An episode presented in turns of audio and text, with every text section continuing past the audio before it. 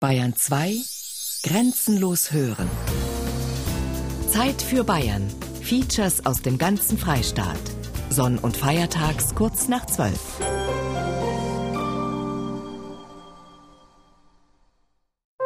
Bayern genießen.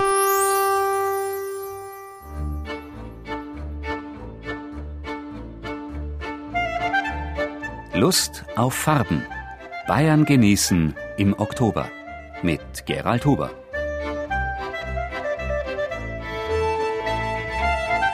Der Herbst ist der Frühling des Winters. Vielleicht hat Henri de Toulouse-Lautrec den Satz gar nicht so melancholisch gemeint, wie er daherkommt.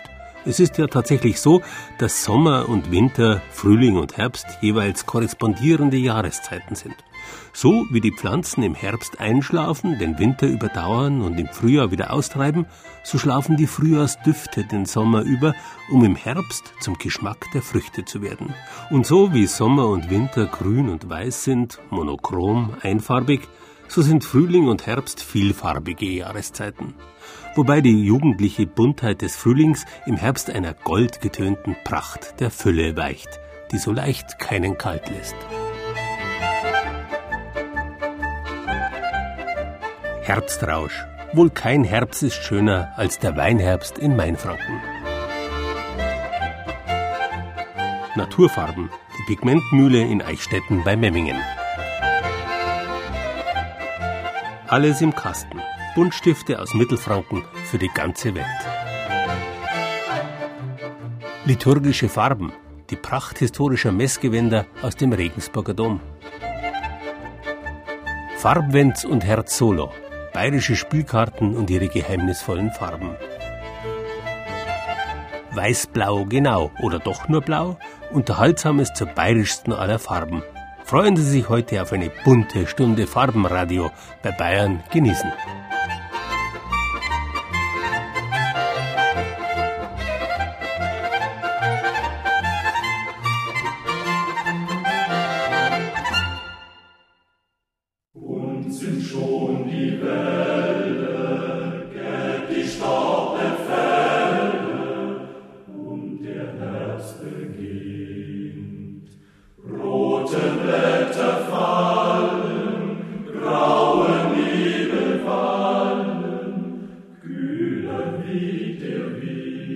Herbst und das englische Wort Harvest sind miteinander verwandt. Beide bedeuten ursprünglich Ernte. Im Weinbau wird Herbsten heute noch für Ernten gesagt. Und nirgendwo sonst wird der Herbst seinem Ruf gerechter als in den Weinbergen Mainfrankens. Junge Winzerinnen winken und beginnen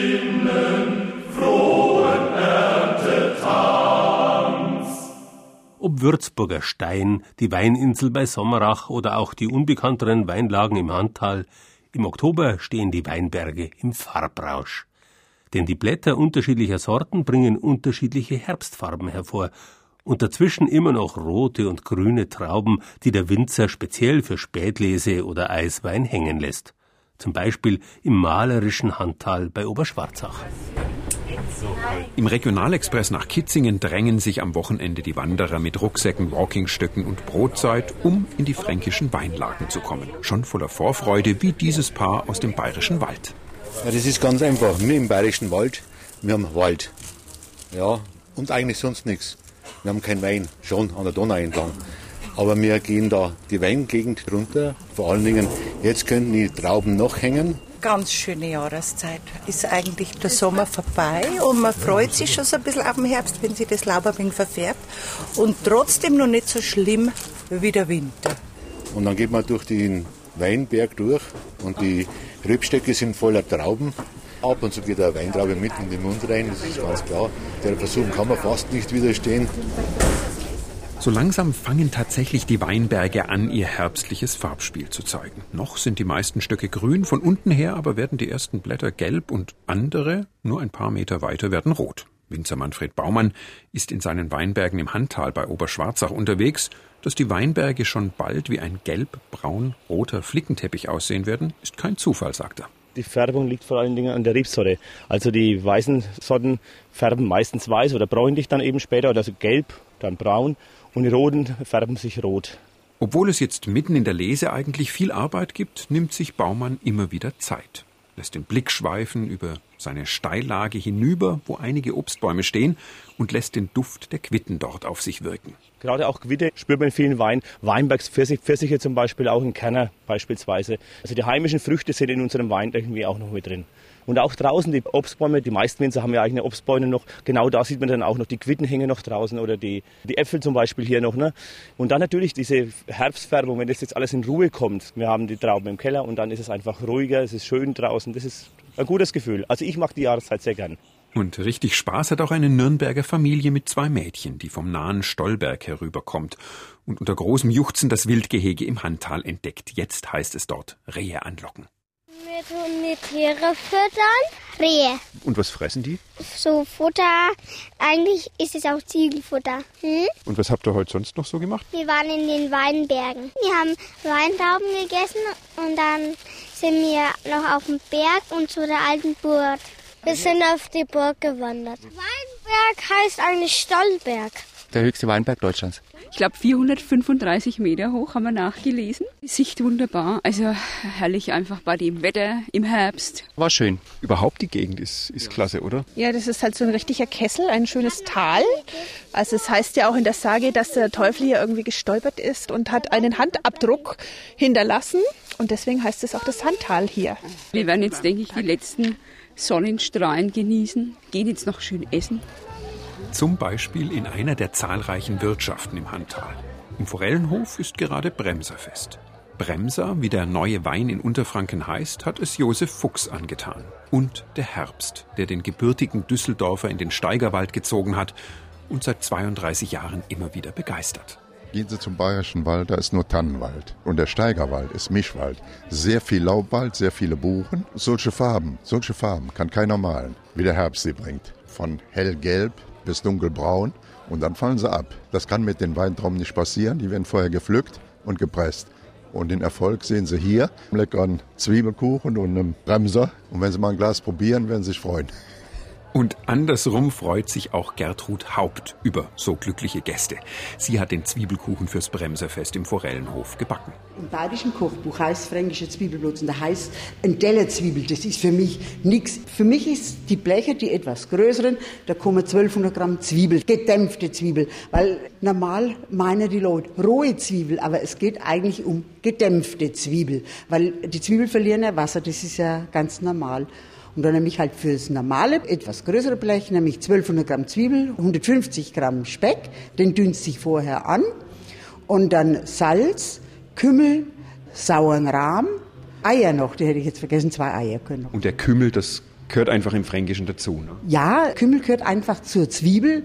Das tut halt die Magenblähungen etwas lockern, ne? also macht es besser dann. Ne? Und eigentlich so haben es die Großmütter und Mütter schon gemacht. Also das ist eigentlich nichts Besonderes. Ist auch ein ganz normaler Hefeteig. Und die Leute mögen es, ne? Sie haben ja, ich habe es gerade mitgekriegt am Nachbartisch eben. Das Ehepaar haben jeder zwei Stück gegessen und haben da immer gelobt. Und sie hätten halt jetzt vom Gartenbauverein Herbstfest. Mensch, wenn wir nicht das Rezept hätten. Ne? Ich habe gedacht, ich könnte es euch sagen. Ne? Aber dann habe ich doch nichts gesagt. Gertrud Haupt hat uns ihr persönliches Zwiebelkuchenrezept aus dem Handtal im Steigerwald verraten. Zusammen mit vielen Bildern und weiteren Informationen finden Sie es auf unserer Internetseite bayern2.de Zeit für Bayern. Und damit es Ihnen nicht zu bunt wird, kommt hier der schwarze Kater Stanislaus mit dem Ensemble Seitentanz.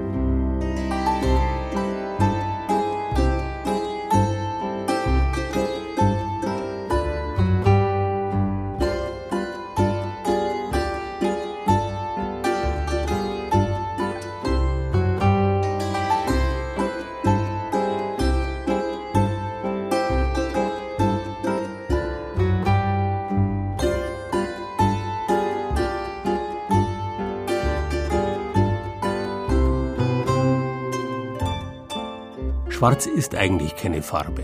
Mittlerweile weiß jedes Kind, dass Farben nichts anderes sind als Sinneseindrücke, die durch Licht unterschiedlicher Wellenlänge entstehen. Wenn ein Gegenstand alle Wellenspektren des Lichts reflektiert, ist er weiß. Wenn er das ganze Licht schluckt und nichts reflektiert, schwarz. So viel zur physikalischen Theorie. Aber die, das wusste schon Goethe, ist grau. Schwarz keine Farbe, erzählen Sie das mal einem Künstler. Können Sie sich vorstellen, wie sich Pfirsichkernschwarz, Traubenkernschwarz und Kirschkernschwarz voneinander unterscheiden? In der Farbmühle Krämer in Eichstätten gibt es dazu noch Rebschwarz, Beinschwarz, Basaltpulver, Graphit-Schwarzpuder, Eisenoxidschwarz und eine Reihe weiterer Schwarztöne, alle aus Naturstoffen gewonnen. Ebenso andere historische Farbstoffe wie roter Krablack, Indigoblau und Purpur. Anspruchsvolle Künstler und vor allem Restauratoren finden in dem kleinen Allgäuer Dorf in der Nähe von Memmingen eine unglaubliche Auswahl handwerklich hergestellter Farben und einen Firmenchef mit Farbspürsinn. Der Mühlbach rauscht, mächtige Bäume stehen im Hof, die alte Mühle ist noch in Betrieb. Aber Getreide wird nicht mehr angeliefert. Wir sind in einer Farbmühle. Zum Beispiel die grünen Erden, die sind sehr temperaturempfindlich. Und jeder hat schon mal festgestellt, wenn man Kaffee mit einer elektrischen Mühle malt, dann wird das Kaffeepulver heiß. Und die große Granitmühle, die wir hier vor unserem Bürogebäude haben, mit der können wir täglich bis zu 20 Kilo grünes, feingemahlenes Erdepulver herstellen, ohne die Temperatur dabei zu erhöhen. Veroneser grüne Erde, bayerische grüne Erde oder grüne Erde aus Russland. Jede hat ihren eigenen Farbton. Und jede stammt direkt aus der Natur. Naturfarben faszinieren Georg Krämer seit dem Chemiestudium. Die Natur ist großzügig mit uns und verführerisch. Und sie bietet uns eine fast unendliche Zahl von Farben im täglichen Leben an. Die meisten Menschen glauben, ein moderner Computerbildschirm mit 15,6 Millionen unterschiedlichen Farbmöglichkeiten, das wäre viel. Das ist unvorstellbar viel, aber gegenüber der Natur ist es doch sehr wenig. Und das Besondere ist, diese 15,6 Millionen Farben im Bildschirm, die entstehen aus drei Basisfarben. Und das, was wir in der Natur bekommen, das sind hunderte von Basisfarben bunte Kiesel am Bach, herbstliche Blätter in Gelb, Rot, Brauntönen, Farben sprechen uns ganz unmittelbar an. Eine Erinnerung an die Steinzeit, als die Menschen erste Naturfarben benutzten, und eine Erinnerung an die eigene Kinderzeit, an die eigenen Erfahrungen, meint Georg Kremer. Er begnügt sich nicht mit dem Schauen, er macht Naturfarben benutzbar. Aus Gestein, Metallpflanzen und Tieren, zum Beispiel aus der Purpurschnecke, die den kostbaren Purpur liefert, die Farbe der Kaiser und Könige.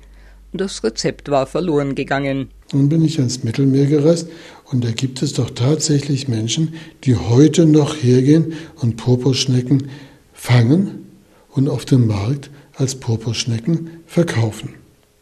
Nur, man macht heute keinen Purpur mehr daraus, sondern das, was man vermutlich auch schon die ganzen vergangenen Tausende von Jahren gemacht hat, man isst diese Schnecken. Ich habe das selber nicht wirklich ausprobiert, aber ich habe diese Schnecken gekauft und dann habe ich versucht, daraus Purpur zu machen und ich bin eigentlich nicht sehr weit gekommen. Inzwischen kennt der Farbspezialist eine Künstlerin, die so lange in alten Schriften geforscht und experimentiert hat, bis sie Purpur gewinnen konnte. Zehntausend Schnecken liefern ein Gramm Farbe. Die aufwendige Handarbeit macht die Farbe auch heute noch kostbar und teuer. Dagegen spielen Entfernungen keine Rolle mehr. Wir bekommen heute das Azurit aus Arizona oder aus Katanga im Kongo. Wir bekommen den Zinnober aus Südchina. Oft wenden sich Künstler, Restauratoren oder Denkmalpfleger mit ganz speziellen Wünschen an Georg Kremer. Zum Beispiel, wenn beim Restaurieren einer Kirche ein besonderer Farbton gebraucht wird, der in der näheren Umgebung nicht aufzufinden ist. Und es kann zum Beispiel ein Mineral sein. Und dann fange ich an und denke darüber nach. War das ein Kloster, wo das verwendet wurde? Wo hatten die Kontakte hin? Ist es vielleicht so, dass das Mutterkloster über die Farbe verfügt hat? Oder ist es so, dass das an der Straße liegt? Wir versuchen das einzugrenzen. Und meistens reicht diese Eingrenzung schon, um eine Idee zu bekommen, wo wir dann suchen könnten. Manchmal kommt eine neue Farbe auch ganz unverhofft per Post ins Haus, wie ein Beutel mit leuchtend gelben Sägespänen. Zu schade zum Wegwerfen, meinte ein befreundeter Handwerker. Das Holz heißt Osage, der Stamm heißt Osage Und die Verwendung von den Indianern war zum Färben von irgendetwas und das Holz wurde verwendet, um Bögen zu bauen. Und es gibt auch heute noch Menschen, die Bögen bauen. Das sind die Geigenbauerbögen. Und die nehmen auch Osageholz und dann bleibt Sägemehl übrig. In einem Labor stehen Töpfe mit gelben Schaumkronen auf der ausgekochten Brühe. Erste Versuche ergeben einen leuchtend gelben Farbstoff, der mit Alaun ausgefällt werden kann. Ist doch schön. Und ich bin jetzt mal sehr gespannt. Morgen kommt der Tag der Wahrheit und dann sehen wir, was hier zwischen diesen Filterbögen zwischendrin ist. Mal sehen, was das ist.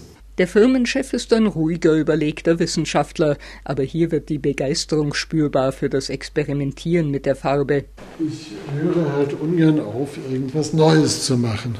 So ist das Sortiment auf etwa 1000 Farben angewachsen und die kleine Allgäuer Firma zur ersten Adresse für historische Pigmente geworden, mit Läden in München und New York und Familienbetrieb geblieben.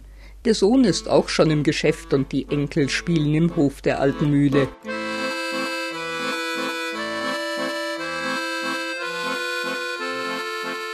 Wenn Sie sich dafür interessieren, was man mit Pigmenten alles machen kann, in der Eichstättener Pigmentmühle gibt es auch Kurse und Seminare. Informationen dazu und über Ausflüge in die Allgäuer Umgebung finden Sie ebenfalls unter bayern2.de Zeit für Bayern.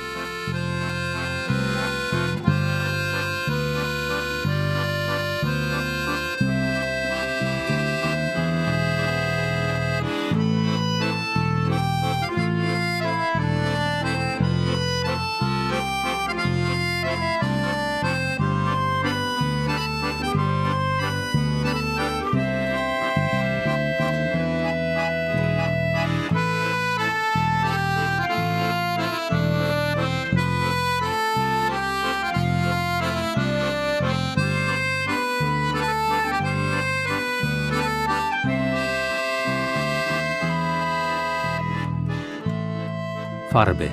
Das Wort heißt ursprünglich so viel wie Gestalt, äußere Beschaffenheit und erst in zweiter Linie so viel wie Färbung. Die Farbe ist die äußerste Hülle eines Gegenstands, das Aussehen, das ihm sein Schöpfer gegeben hat. Wer schöpferisch ist, gibt Dingen mit der Farbe ihre Gestalt. Zum Beispiel beim Zeichnen.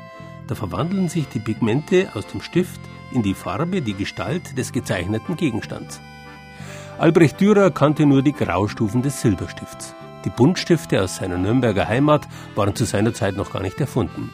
Erst im 17. Jahrhundert wurde Friedrich Städtler als Bleistiftmacher in den Nürnberger Ratserlässen urkundlich erwähnt. Die Firma ist heute noch in Mittelfranken zu Hause, ebenso wie die Firmen Lyra oder Schwan-Stabilo. Die größte unter den fränkischen Blei- und Buntstiftfirmen aber ist Faber-Castell. Die Firma feiert heuer ihr 250-jähriges Bestehen. Eine knallrote Eingangstür, leuchtend grüne Fenstersprossen, ein quietschgelbes Treppenhaus. Dass in den Fabrikhallen von Faber-Castell in Stein bei Nürnberg ein breites Spektrum von Farben produziert wird, sehen die Besucher schon beim Betreten der Firma. Die Farben haben nichts damit zu tun, dass da grüne oder blaue Stifte gemacht werden auf der jeweiligen Etage. Das vermuten immer die Grundschüler ganz gerne, sondern es ist eben einfach ein Farbkonzept, das auch so die Atmosphäre des ganzen Betriebs dann verbessert. Dieses Farbkonzept stammt von Professor Werner Knaub, damals Lehrer an der Kunstakademie Nürnberg, erklärt Werksführerin Stefanie Preilowski. Knaub ließ Teile des Gebäudes in allen Farben des Regenbogens anmalen, von Gelb über Orange, Rot, Violett, Blau bis zu Grün folgen sie genau dem Farbkreis. Es ist sehr schön, hier reinzukommen und man sieht die bunten Farben. Mein Lieblingstreppenhaus ist definitiv gelb, weil das gute Laune macht. Hinter den bunten Mauern purzeln im Steiner Hauptwerk jeden Tag 5000 Stifte vom Band. Insgesamt werden 120 verschiedene Farben hergestellt. Die bunten Minen bekommen hier zuerst einen Holzmantel. Maschinen fräsen Rillen in kleine, flache Brettchen und legen die Minen hinein. Zweites Brettchen oben auf, verleimen, pressen, auseinanderfräsen und fertig sind die Buntstifte. Wobei, es fehlt noch der Lack. Und die Lackierung hat gerade für Kinder einen pädagogischen Wert, sagt Stefanie Preilowski. Es ist natürlich wichtig, dass Kinder Farben unterscheiden lernen, dass Kinder motiviert sind zu malen und da ist natürlich eine große Farbauswahl enorm wichtig. Also kann ich mich selber auch erinnern, dass ich immer auf der Suche nach Fleischfarben war für Gesichter. Und ähm, insofern, ja, hat natürlich das auch einen Wert, das nach außen zu sehen und nicht nur, dass die Mine selber die Farbe hat, sondern auch der Lack. Vier Schichten Lack sind üblich. Stifte für Künstlerbedarf haben sogar bis zu zehn Schichten. Aber nicht nur die Stifte sind bunt. Wer weltweit um Kunden buhlen möchte, braucht für sein Produkt auch eine Verpackung, die ins Auge fällt. Freiherr Lothar von Faber hat das während der ersten Weltausstellung 1851 in London erkannt und für die Stiftschachteln aus Metall exotische bunte Motive anfertigen lassen, sagt Renate Hilsenbeck, Leiterin des Faber-Castellschen Archivs. Das sind Etiketten, die für den Export gedacht sind und spiegeln natürlich auch die Freude an der, an der Welt, die Welt, die man nicht so einfach erreichen kann, mit neuen Verkehrsmitteln wieder. Die bunten Etiketten verweisen auf das jeweilige Bestimmungsland. Ein Beduine reitet durch die Sahara-rote Wüste oder Japanerinnen spazieren in bunten Kimonos über eine Wiese. Die weltumspannende Ausrichtung von Faber-Castell ist mit ein Grund dafür, dass die Region rund um Nürnberg zum Zentrum der internationalen Buntstiftindustrie wurde. Auch heute noch haben vier der weltweit führenden Bleistiftunternehmen ihren Sitz in der Region Nürnberg. Neben Faber-Castell sind das Städler, Schwan-Stabilo und Lyra. Nicht weit von der Faber-Castellschen Stiftfabrik entfernt ragt das Anfang des 20. Jahrhunderts erbaute Bleistiftschloss in die Höhe und bestimmt das Stadtbild Steins. Bereits im Treppenhaus des Schlosses schillern Jugendstil-Mosaike in vielfältigen Farbnuancen. In der ersten Etage hat es Werksführerin Stefan Preilowski besonders das Herrenbad angetan. Es ist ganz bewusst in eher kühleren Tönen gehalten, so in grün, grau und dazu Silberfarben. Und auch von den Motiven her, wir haben so bunte Mosaiken an den Wänden, die aber Wassermänner zeigen, Fische oder Gottheiten, männliche Gottheiten wohl bemerkt. Und damit ist das Ganze ein typisches männliches Bad. Das Damenbad ist in der Farbgebung viel wärmer. Wir haben Goldtöne, warme Brauntöne und ähm, auch von den Motiven her jetzt weibliche Gottheiten, ein Schwan mit grazilem langem Hals. Insofern unterscheidet sich das natürlich vom Herrenbad ganz extrem. Besonders farbenprächtig ist das Schlafzimmer der Kinder. Wie bei allen Kinderzimmern hat man sich bemüht, das Zimmer auch kindgerecht zu gestalten, also sehr farbenfroh und von den Motiven her ganz kindgerecht. Wir haben jetzt hier zum Beispiel ein Märchenfries an der Decke, verschiedene bekannte oder auch weniger bekannte Märchen dargestellt sind. Wir haben eine Trennwand zum Fensterbereich hin mit bunten Glasfenstern, die auch wieder verschiedene Motive darstellen. Eine Bäuerin mit Schürze oder ein, ein Soldat, aber mit Blumenstrauß, ein echter Kavalier sozusagen. Graf Alexander von Faber-Castell, der das neue Schloss mit seiner Frau Ottilie in Stein errichten ließ, war ebenfalls Soldat, ein ehemaliger Offizier. Von seinem Regiment brachte er eine Farbe mit, die ganz besonders für die Firma steht, das satte Grün des Bleistifts Castell 9000. Dieses Grün blitzt auch im Schloss immer wieder auf, sagt Andreas de Bortoli, der seit neun Jahren das Gebäude restauriert. Dieses Grüne findet man sowohl im Herrenwald, auch im javanischen Zimmer jetzt wieder anhand der Tapete. Also da kann man schon Rückschlüsse ziehen, welche Farben wirklich der Person zuzuordnen sind, auch von dem, was sie halt persönlich halt gemocht haben, vom Empfinden und vom Geschmack her. Im Schloss äh, sieht man die Festlegung der einzelnen Räume schon, welche Räume haben der Ottilie gehört und welche Räume dem Alexander. Je nachdem, wer dann da eher sich durchgesetzt hat, ist das dann auch zur farblichen Umsetzung gekommen. So kann man das schon sehen. Ob also in der Blei- und Buntstiftfabrik, bei den Stiften selbst, ihrer Verpackung oder im ehemaligen Wohnsitz in Stein bei Nürnberg. Hier lassen sich Farben intensiv genießen.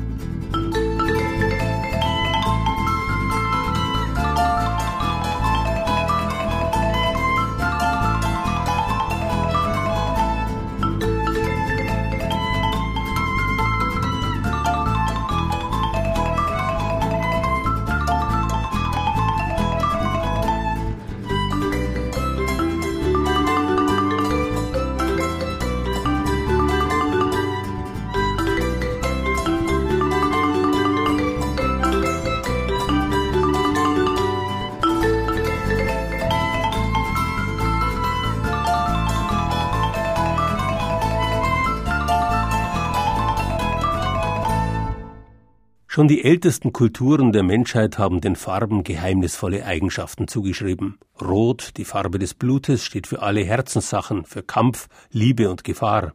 Blau, die Farbe des Himmels, für Beständigkeit, Treue, Ruhe und Freundschaft. Oder Grün für Hoffnung, Glück und Unsterblichkeit. Solcherlei Farbsymbolik spielt auch in der christlichen Kultur eine große Rolle.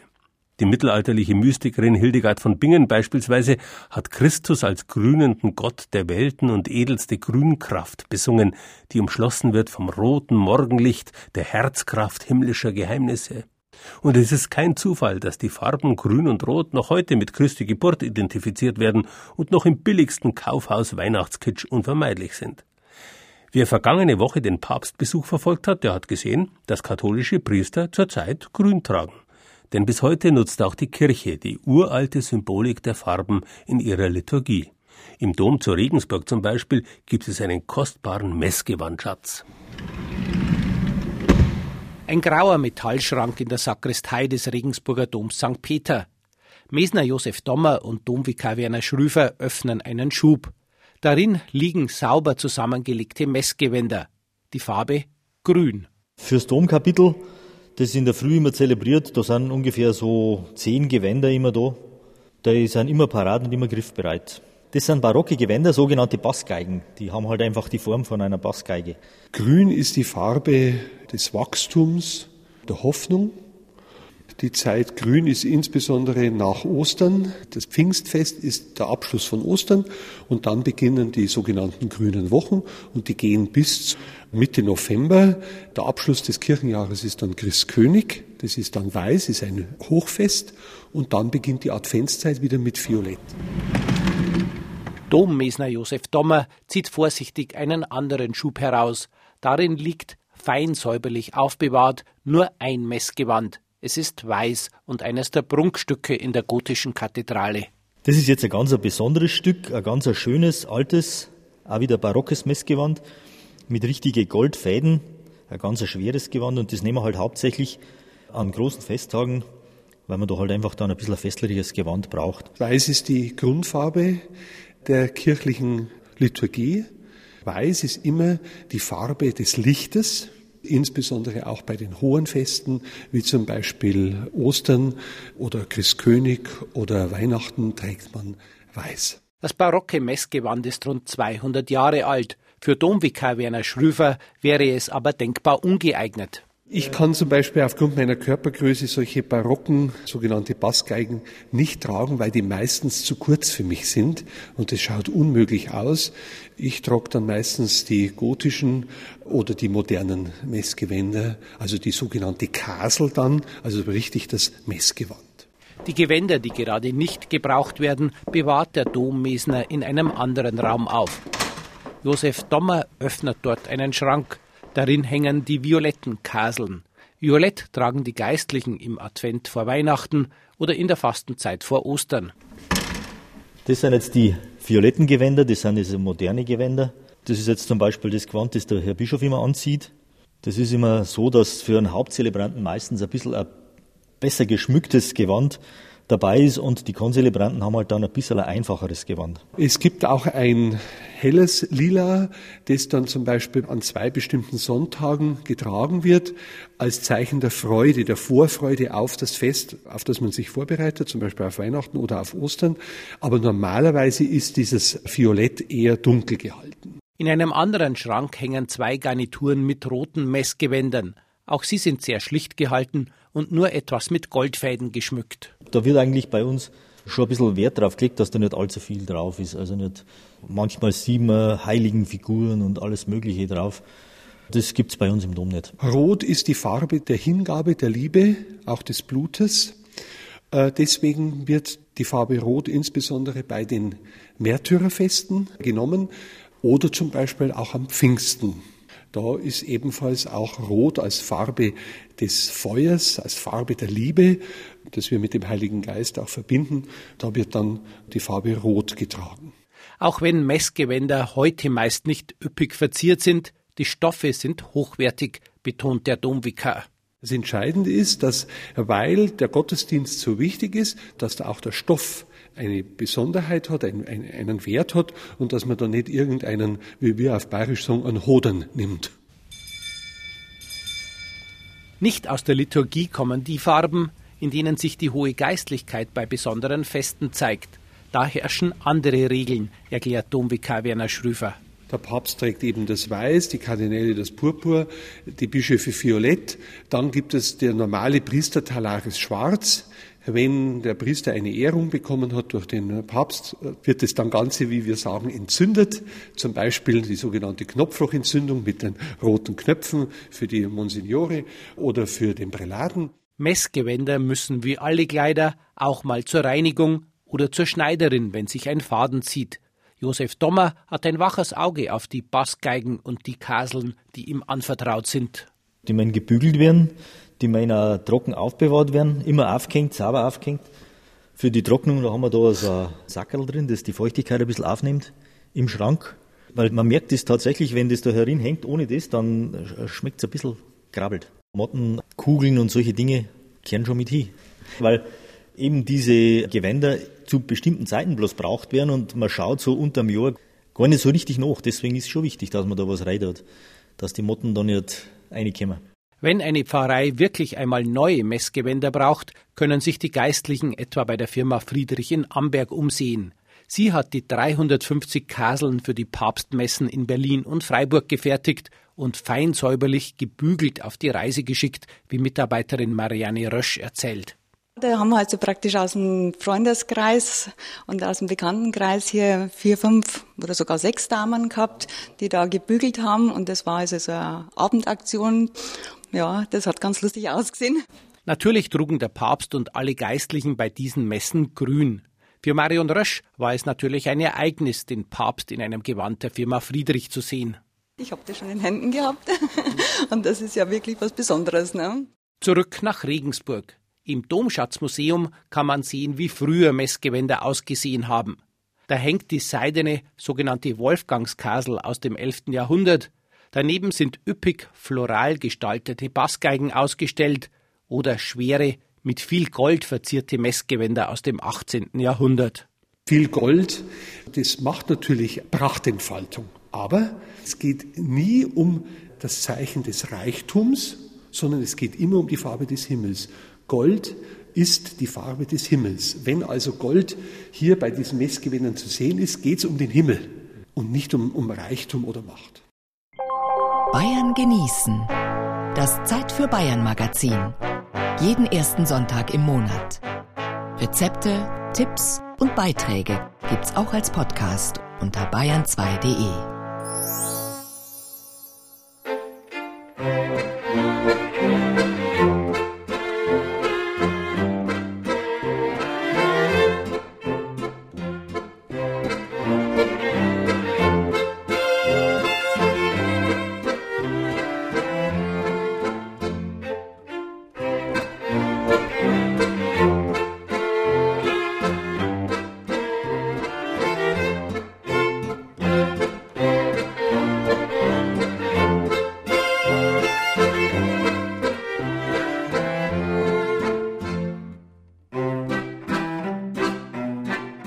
Sie gewusst, dass es eine ganze Reihe von Sprachen gibt, die die Farbe Grün gar nicht oder nur wenig von ihren Nachbarn im Farbspektrum Blau oder Gelb abgrenzen? Die alten Griechen zum Beispiel, die haben für Grün und Gelb gleichermaßen Chloros gesagt. Wahrscheinlich deswegen, weil im heißen Griechenland das grüne Gras recht schnell gelb geworden ist.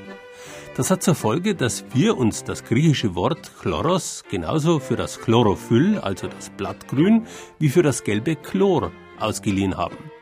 Andererseits gibt es auch Sprachen, die wenig zwischen Grün und Blau unterscheiden. Das Bayerische zum Beispiel. Viele Bayern und Österreicher unterscheiden selten zwischen dunklem Grün und Blau.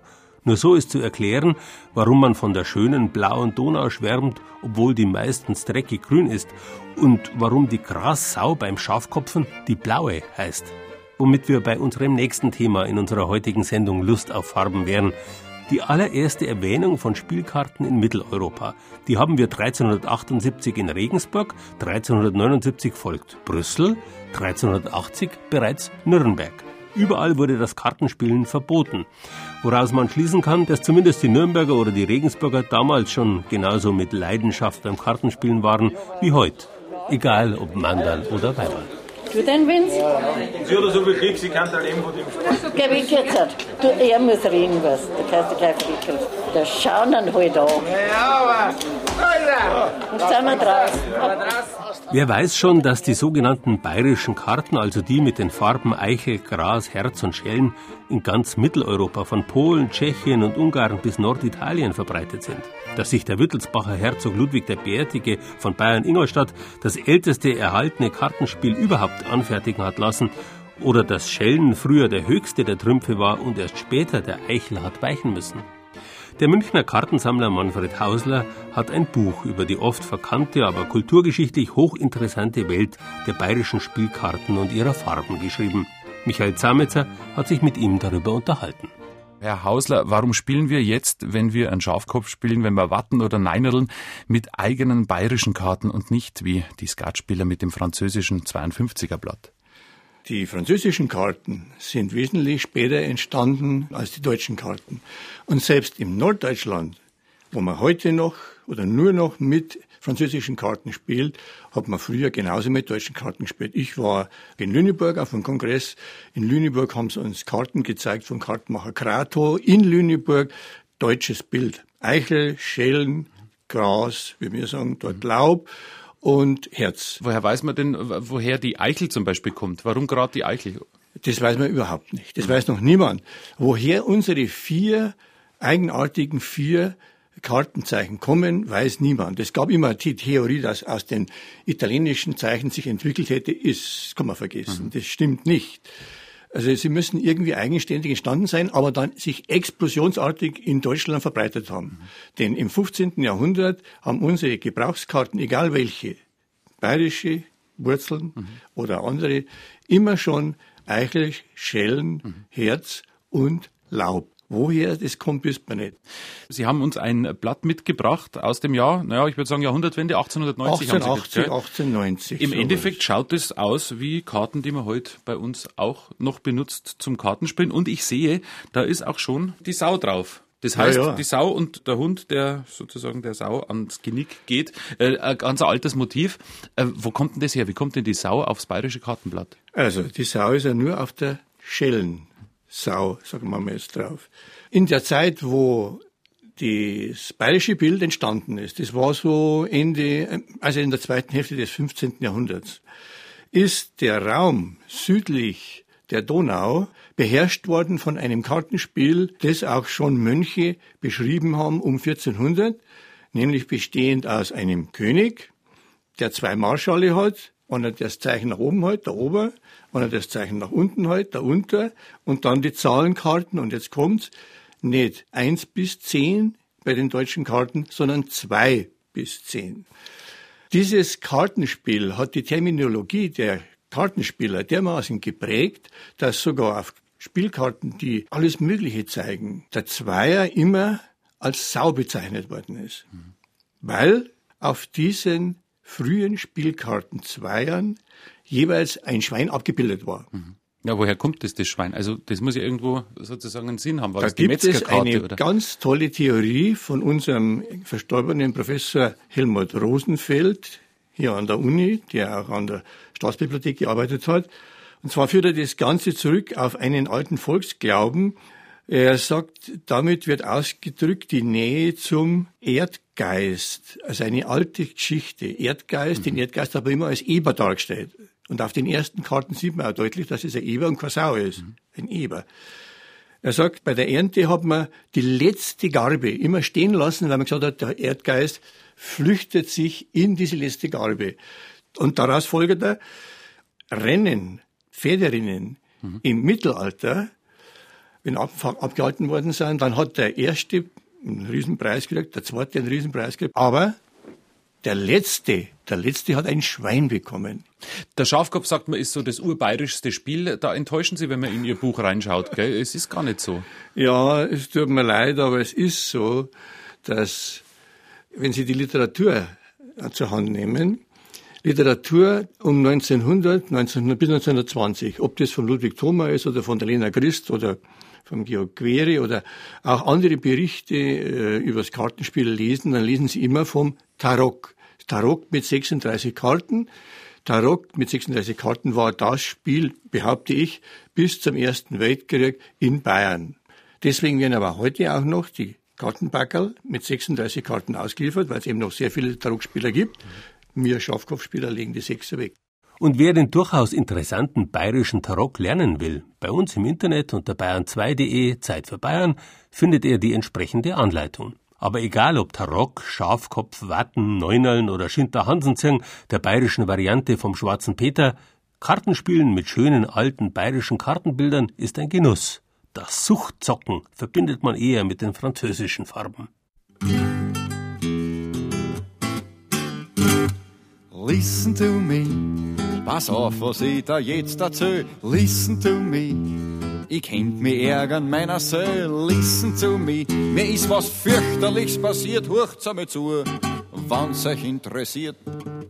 Ich hab mein Geld verloren. I lost my money. Ich gift mich schwarz vor Zorn, aber Schavier. Ich hab mein Geld verloren. I lost my money. Ich Neger geworden, what you say to me? I was sitting on the table and the man he said to me, playing Karten is my fable, wann's du willst, spiel mir a Partie. I am missing, he hebt all, I am giving, go, go, go. But as first he makes a zwara, ob ich die spiel oder die, ach mein letztes Blatt ist rarer and the Dreier goes for me. He is missing, I heb all. He is giving, go, go, go. Jetzt da steht's just six to six, jetzt mir seid ich a Kruzifix. Er sagt, come on, spuk aus. Ich spütte damals und der sticht mir mit se King, weil ich mein Ass nicht aus dem Ärmel rausbring. Ich spür ein Karo Zehner und ich zu. Ich sag ein Zwanziger und glaub, jetzt hab ich nur 10, 20, 30, 35, I'm counting for my life. 61, 65. It's only 65. I said, good time, mir vertrat's die Farb. Ich hab mein Geld verloren, I lost my money. Ich gift mich schwarz vorzuhren, aber Schavier. Ich hab mein Geld verloren, I lost my money. Jetzt bin ich Neger geworden, what you say to me. It was not after Wieden, not in Brigittenau. It was a little Basel, aber wo war's ich nicht genau? Ich hab mein Geld verloren, it kennt dat Brünn. I lost my money beim Kartenspielen, and now I'm hatching beside my shoes. This is the Kartentippler Blues. Der Kartendippler Blues mit Peter Horton. Jeder hat sie schon gehört, aber kaum jemand weiß, was genau sie ist. Blues, Jazz oder Gospelmusik kommen nicht ohne sie aus, aber sie musikalisch zu definieren, ist praktisch unmöglich. Die Rede ist von der Blue Note, einem Melodiesprung in die kleine Terz, die kleine Septim oder die verminderte Quinte, der nicht exakt, sondern genial daneben vollzogen wird. Blue Notes sind Zwischentöne, die man in der herkömmlichen westlichen Musik nicht kennt, wahrscheinlich aus uralten afrikanischen Musikpraktiken kommen und die weit mehr als unsere musikalischen Systeme dazu geeignet sind, Lebensgefühle und Befindlichkeiten auszudrücken. Trotzdem kennen auch wir Bayern, die Altbayern ganz besonders, den Blues, nicht nur an Föhntagen. Weiß-Blau sind nicht umsonst unsere Farben. Und weil Weiß, wie wir wissen, eigentlich keine ist, bleibt Blau. Die bayerischste aller Farben.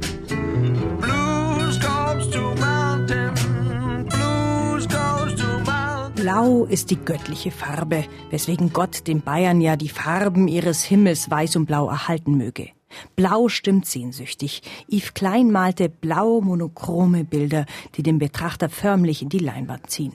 Der Bayer hat seine eigene bayerische Monochromie, die Musik.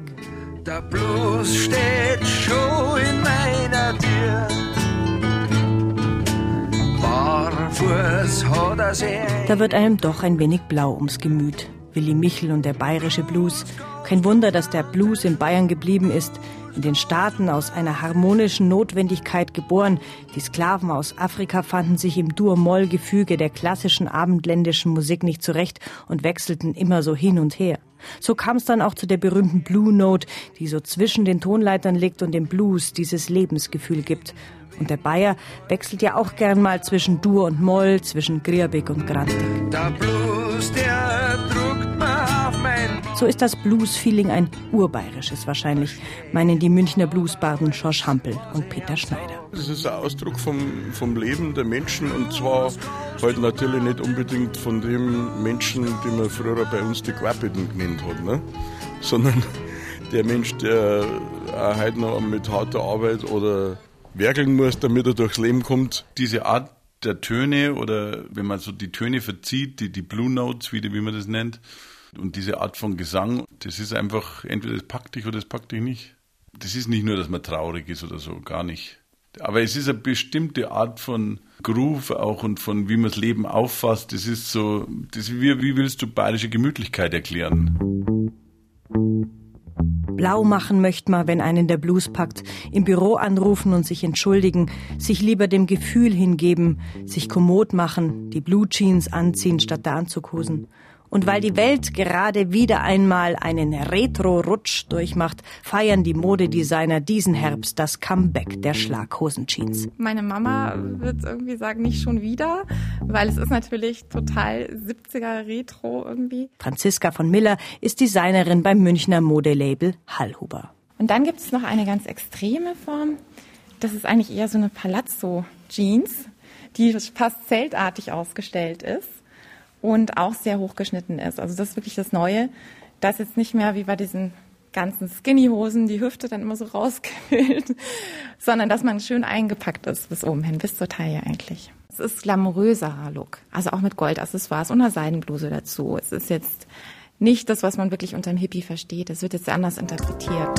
I pull my blue jeans on. I pull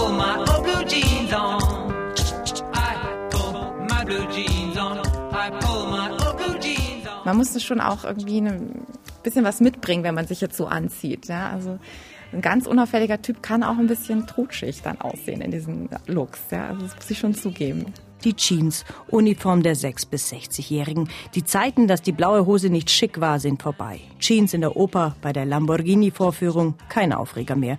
Und sie ist längst nicht mehr nur blau. Die Schattierungen Navy Blue oder Stonewashed Blue oder Used Dark Blue oder Light Blue. Eben blau ist keine Farbe, sondern ein Gefühl. Ein Tragegefühl, ein Lebensgefühl, ein Naturgefühl. Allein im Frühling, Wiesen voller blauer Krokus oder blauem Enzian. Da blüht schon der stängellose Enzian. Der Enzian. Tausend Enzianblumen haben wir gesehen, gell? Und wenn der Enzian dann klar und destilliert im Stammball steht, hat er sein Blau gleich doppelt verdient. Und verdaut vielleicht den Freitagsfisch, die Forelle blau oder doch besser ein Bier dazu, vielleicht, weil Wiesen ist, noch ein Wiesenbier, ein spezielles Wiesenmerzen von der Euden Seit was süffig das Bier. Das erste sagt man, oh, das ist malzig. Äh, das glaube ich trinke ich nicht mehr. Beim zweiten heißt oh ja, ein zweiter Gang und beim dritten sagt man, jetzt läuft's. Ja, ein Bier ist ja eigentlich ein Nahrungsmittel, brauchen wir nicht ganz so viel essen. Ohne Alkohol. Dann bleiben wir zu Hause. Können wir ins Kloster gehen, wenn es kein Bier gibt. ich finde, das gehört einfach dazu. Das ist wie Bayern ohne Bier. Das ist vielleicht das bayerischste Blau, der Suri, der Rausch. Da kann man sich es auch noch so sehr einbläuen, dass es einem doch gar nicht gut tut, das Bier in Massen, das Blausein viel schädlicher ist als Blau machen und so mancher blauer Fleck. Am Ende ergibt sich der Mensch und hat mit Sicherheit einen Blues am nächsten Morgen.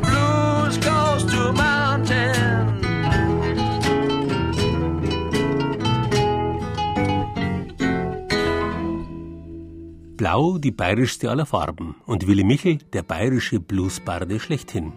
Er hat in seiner Jugend viele Sommer auf einer Alm verbracht. Hier ist er nochmal mit Abschied. Geh mal noch ein bisschen naus,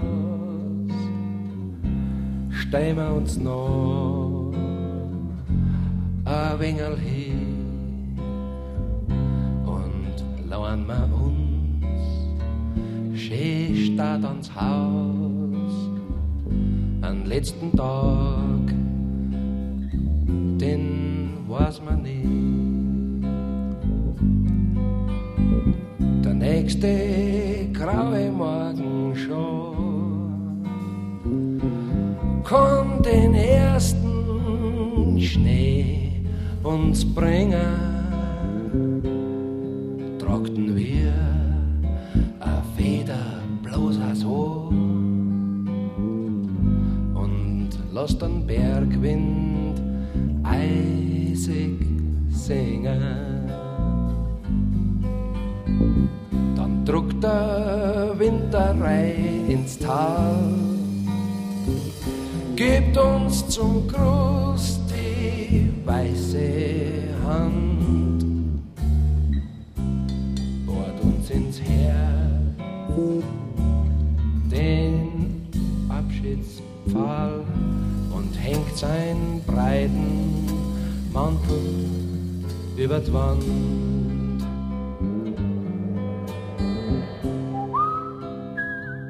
Eingangs habe ich ja schon erzählt, dass unser Wort Herbst stammverwandt ist mit dem englischen Harvest, Ernte. Beide Wörter gehen auf die uralte indoeuropäische Wurzel ker oder kar zurück, das so viel bedeutet wie greifen, schneiden, ernten. Der Stamm findet sich auch im griechischen Karpos, die Frucht, und im lateinischen carpere, das ebenfalls greifen, pflücken bedeutet. Das berühmte Carpe diem des römischen Dichters Horaz gewinnt in dieser Sicht eine ganz neue Bedeutung. Wir dürfen unseren Tag, unsere Zeit pflücken, wie eine reife Frucht, die uns geschenkt worden ist. Jeder Tag ist Erntezeit, jeder Tag ist ein Herbsttag, auch wenn nicht jeder so golden ist wie der heutige. Einen schönen Sonntag wünsche ich Ihnen.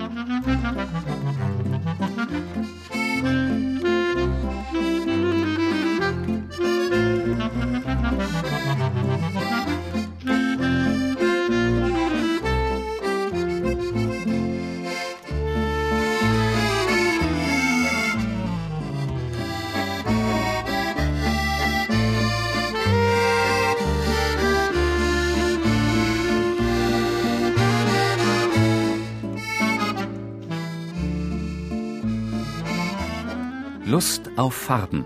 Das war Bayern genießen im Oktober. Mit Gerald Huber und Beiträgen aus unseren sechs Regionalstudios. Ansgar Nöth aus unserem Studio Mainfranken hat über den Herbstrausch im Weinberg berichtet. In die Pigmentmühle von Eichstätten bei Memmingen führte uns Marianne Beach aus unserer Schwabenredaktion. Die Buntstifte waren das Thema von Christian Schiele aus dem Studio Nürnberg. Thomas Muggenthaler aus dem Studio Regensburg nahm uns mit in den Regensburger Dom zu historischen Messgewändern und ihren liturgischen Farben. In die geheimnisvolle Farbenwelt der bayerischen Spielkarten führte uns Michael Zametzer im Gespräch mit dem Spielkartenforscher Manfred Hausler ein. Und über Blau, die bayerischste aller Farben, philosophierte Tanja Gronde von unserer München-Redaktion. Ton und Technik Dietmar Voth, Regieassistenz Angela Breyer, Redaktion und Regie Gerald Huber.